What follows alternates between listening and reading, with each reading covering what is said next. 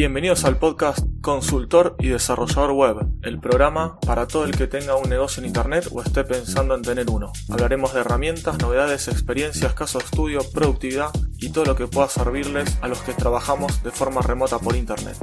Mi nombre es Aníbal Ardid, soy consultor y desarrollador web desde hace más de 18 años, especializado en startups y nuevos emprendimientos. Episodio número 92, Friday Tip de la semana. En el episodio de hoy les voy a hablar sobre la herramienta Screencast-O-Matic para la creación de videos. Hace unos episodios hablé sobre la herramienta OBS Studio, que lo comencé probando y usando para grabar unos videos de pantalla y de cámara. La herramienta está muy buena, como ya les comenté en ese episodio, pero tenía algunos inconvenientes luego de hacer varias pruebas y empezar a usarlo de manera real. Si activaba la webcam, la cámara, al mismo tiempo que estaba grabando el escritorio, luego cuando ya había grabado y lo iba a reproducir, la voz no me iba sincronizada con la imagen. Eso ya era un problema bastante grave. Después algunos problemitas que no eran tan graves, pero bueno, que sumaban, o restaban, mejor dicho, al uso de esta herramienta, era que no tenía opciones para editar, para editar el video luego que se había grabado. Cuando le ponías stop, el video ya se grababa directamente en el disco y no tenías opción de editarlo. Y además tampoco tenía, mientras estás grabando, una opción como para ir eh, ampliando o reduciendo el tamaño de la webcam de la cámara que viene, por ejemplo, en una notebook o si tienes una webcam separada.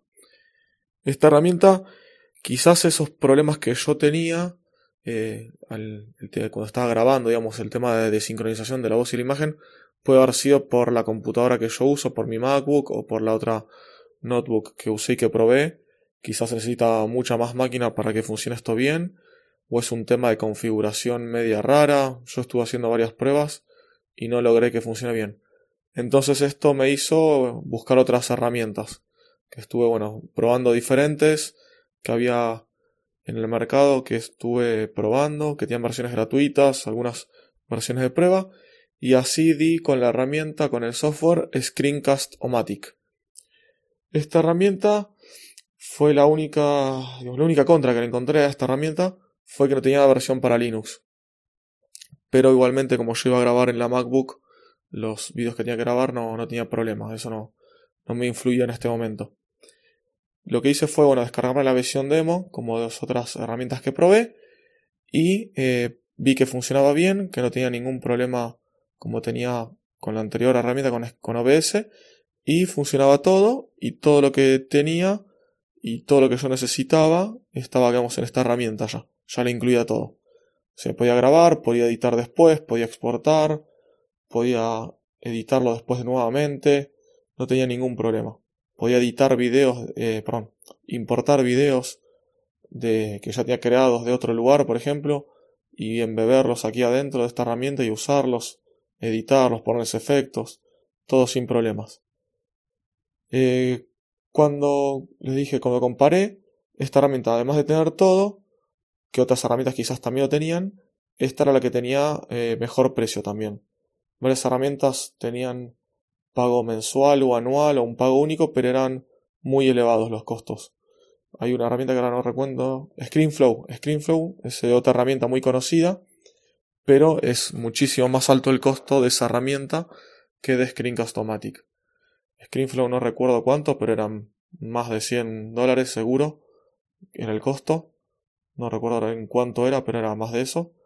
Y ahora después bueno, ya les cuento el costo de Screencast-O-Matic al final de este episodio. Bueno, eh, les voy a nombrar algunas de las funcionalidades que, que yo destaco que tienen y que me funciona, que me, que me sirvieron a mí y que yo estaba buscando, usé y probé, etc. Bueno, por nombrar algunas al grabar, estar grabando el, el video ya haciendo el screencast, vos podés agrandar o achicar el tamaño de la webcam. Entonces vos quizás estás mostrando el escritorio, apretás una combinación de teclas y se amplía, digamos, tu cara, por así decirlo, a primer plano.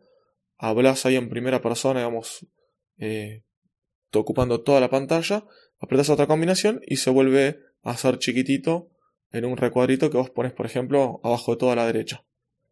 También además se puede pausar y volver a retomar la grabación. Además de que cuando pausas puedes darle play también y ver ahí mismo lo que grabaste. También obviamente ahí mismo se puede grabar, eh, borrar y cancelar esta grabación, ¿no? Puedes elegir el monitor si tenés más de uno, de cuál querés grabar, la resolución también, elegir si querés que grabe el mouse, que grabe el micrófono, esas opciones son normales ya entre casi todos. Y ya cuando finalizas la grabación, tenés la opción de eh, grabarlo en disco, de subirlo a alguna red social o algún servicio como Vimeo o YouTube. Y además también tenés el botoncito para editar este, esta grabación que hiciste. En la edición podemos editar por separado, con diferentes opciones, la parte de la grabación de la cámara, la webcam, como la grabación del escritorio. Se puede también acá mismo ampliar nuevamente o achicar el tamaño del escritorio o de la cámara. Podemos cortar, copiar, pegar, borrar pedazos o partes que queramos de este video que te hemos grabado. Podemos insertar además diferentes elementos como ser otros videos eh, que ya estén grabados en formato, por ejemplo, MP4, o insertar grabaciones del mismo, de la misma Screencast-O-Matic. Yo tengo, por ejemplo, hace ahora 10 grabaciones hechas y entro a alguno y le puedo insertar otra grabación. La diferencia entre esto y un video que ya está en el escritorio, por ejemplo, como dije, un MP4, es que estas grabaciones que ya tenemos hechas y las insertamos, las podemos seguir editando con las mismas funcionalidades de un video que acabamos de grabar. Los videos que ya están grabados y exportados, por así decirlo, si los insertamos, tenemos menos opciones. Por ejemplo, no vamos a poder abrir, eh, ampliar la, la cámara, porque para el software cuando lo importa es un video plano, no tiene separadas esas dos capas, por así decirlo.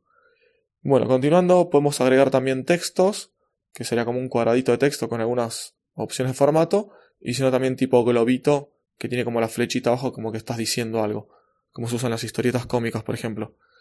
También agregar imágenes, efectos de transiciones, podemos ocultar el cursor o la cámara, dado que bueno, cuando grabas el cursor y haces clic, por ejemplo, te hace como un circulito amarillo para ver dónde hiciste clic, está, está bastante interesante. También eh, bueno, ya le dije lo de insertar los videos y me parece que no me olvido ninguna cosita más. Eh, las opciones que tiene después, aparte, es que podemos subir estos videos, estas grabaciones, las podemos subir a la página de nuestra cuenta de Screencast-O-Matic. Eh, cuando pagamos el servicio y quedamos registrados, tenemos un dashboard donde vemos todas las grabaciones, que desde ahí también las podemos editar y demás. Lo que tiene de diferente entre los planes es una de estas opciones que ahora se los voy a decir. Si estás pensando en grabar videos del escritorio, te lo recomiendo 100% esta herramienta. El único temita es que tenés que tener o Chromebook, o una Mac, o Windows. Para Linux no está disponible, como les había dicho antes. Los precios de los planes que tienen, tienen el gratuito, que nombré en un principio, que el, tenés bastantes opciones disponibles, pero cuando vas a exportar un video te pone una marca de agua, como para que lo compres. Y los precios de los planes pagos, eh, si yo les voy a dejar un, una URL, un enlace directo que tiene ya 20% de descuento. Así si quieren comprarlo con descuento, yo que les digo ya los precios. Con el descuento aplicado, el precio del plan deluxe es de 14,40 dólares por año. Sí, es por año el, el, pago que se hace. O sea, no es nada. 14 dólares por año más que nada si vas a grabar videos, es un, regalo. Y además, si lo quieres usar una sola vez, eh, te pagaste un año y si el año que no lo querés renovar, no lo renovás y listo. Que más otras herramientas, yo creo que valían más de 100 dólares y me pareció bastante elevado. Y después está el plan Premier, que con el descuento quedan 38,40 dólares por año. La principal diferencia entre estos dos planes es el hosting que tienen para los videos, o sea, vos subís estos videos a tu cuenta y en la cuenta deluxe el límite es de 15 minutos por cada video y en la Premiere no tenés límite y aparte también en la cuenta Premiere te hace un backup online de, de las modificaciones y de todos los videos que vayas haciendo. Así que bueno, eso sería lo que es esta herramienta. Como les digo, se la recomiendo. Yo ya esta sí la, la usé bien, la usé a fondo. Grabé ya más de 10 videos, como dije. A ver, son exactamente 11 videos ya grabé. Y en horas entre todos estos videos tengo grabado casi dos horas, una hora cuarenta. Así que bueno, esto les, se los recomiendo ya bien probado, no como OBS Studio que la probé, pero había hecho dos, tres videitos cuando la probé y ahí ya se las recomendé. Igualmente, como les dije, quizás es problema de mi máquina, eh, el problema con OBS Studio, porque yo vi que hay un montón de personas que lo usan, se usa mucho también para transmitir online, transmitir en vivo y mostrar diferentes cosas. Así que bueno, eso quizás el problema está cuando grabo a disco, el, procesador, no sé. Pero bueno, pueden probar las dos igualmente. Así que bueno, esto ya es todo por este episodio.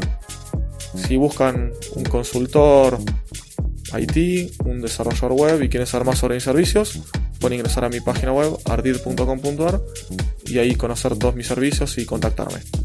Muchas gracias por compartir, comentar y valorar este episodio y aún más si se pueden suscribir en la plataforma podcasting de su gusto. Te espero el próximo lunes con un nuevo episodio de novedades semanales.